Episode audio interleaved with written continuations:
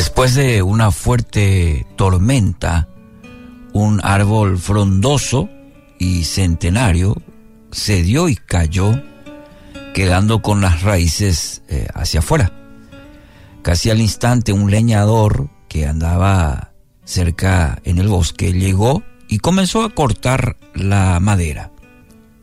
Al final se logró obtener la mejor madera del árbol Solo la parte del tronco con las raíces quedó sobrando. Este leñador decidió llevarlo a su casa, aunque le pareció que no serviría de mucho.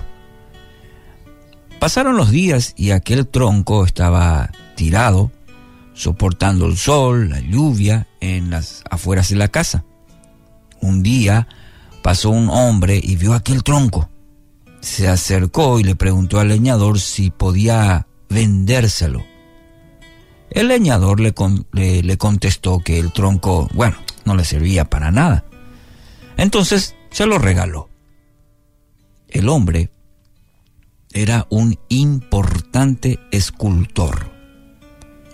Al tener aquel rústico tronco en su casa, comenzó a tallarlo, a esculpirlo, Tardó días y logró hacer una hermosa obra de arte que llegó a venderse a un, a un precio impensable. El escultor vio más allá de lo que todos podían ver en aquel pedazo de madera para muchos. Él vio lo que podía llegar a ser después de transformarlo. ¿Y qué fue? Una obra maestra, una obra perfecta. Filipenses capítulo 1 versículo 6 dice, El que comenzó en vosotros la buena obra, la perfeccionará hasta el día de Jesucristo. Dios es el, es el más grande escultor, el gran escultor de la vida. Nosotros somos como aquel tronco, olvidados, muchas veces lastimados por situaciones, personas, y muchas veces decimos que ya no tenemos valor, ya nos han golpeado tanto. Muchos, algunos, inclusive resignados a la vida. Mire, Dios quiere tomar su vida, darle el valor que Él estableció.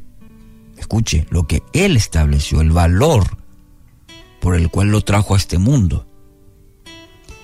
Y algo muy importante, querido amigo, amiga, quiere transformarlo, transformarlo y dejarlo como su obra maestra.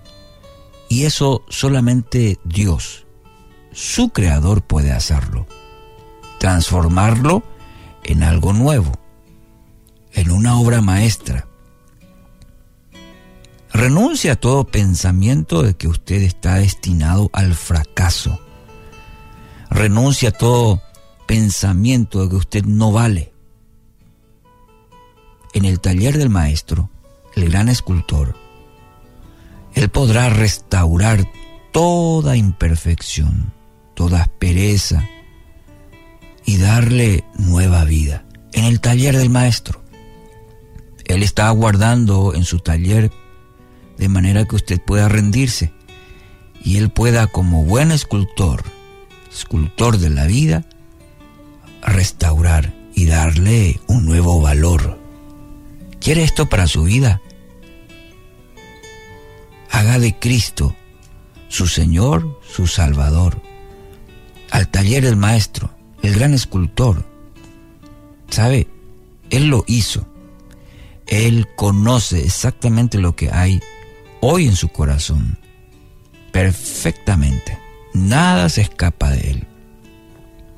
Y algo que su palabra nos dejó, y es el mensaje central, él lo hizo, él quiere perfeccionar su vida, él anhela continuar la obra perfecta que empezó. Aquel que comenzó la buena obra en vosotros, en, en su vida, la perfeccionará hasta el día de Jesucristo.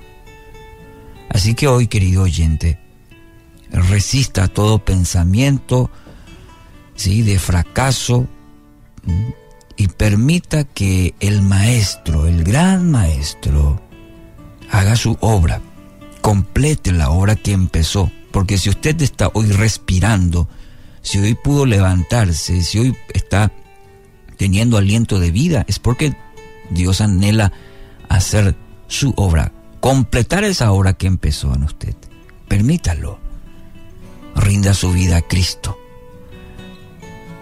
Diga en esta ocasión, en, esta, en este día, Señor, te recibo como mi único y suficiente Salvador, a ti, gran Maestro.